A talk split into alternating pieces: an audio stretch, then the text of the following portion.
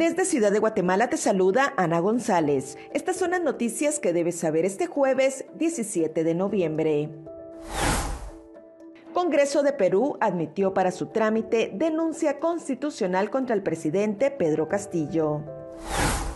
En noticias nacionales, Tribunal Supremo Electoral acordó que la digitación de actas se haga en los centros de votación. Diputados avanzan en el primer debate de las reformas a la ley de contrataciones.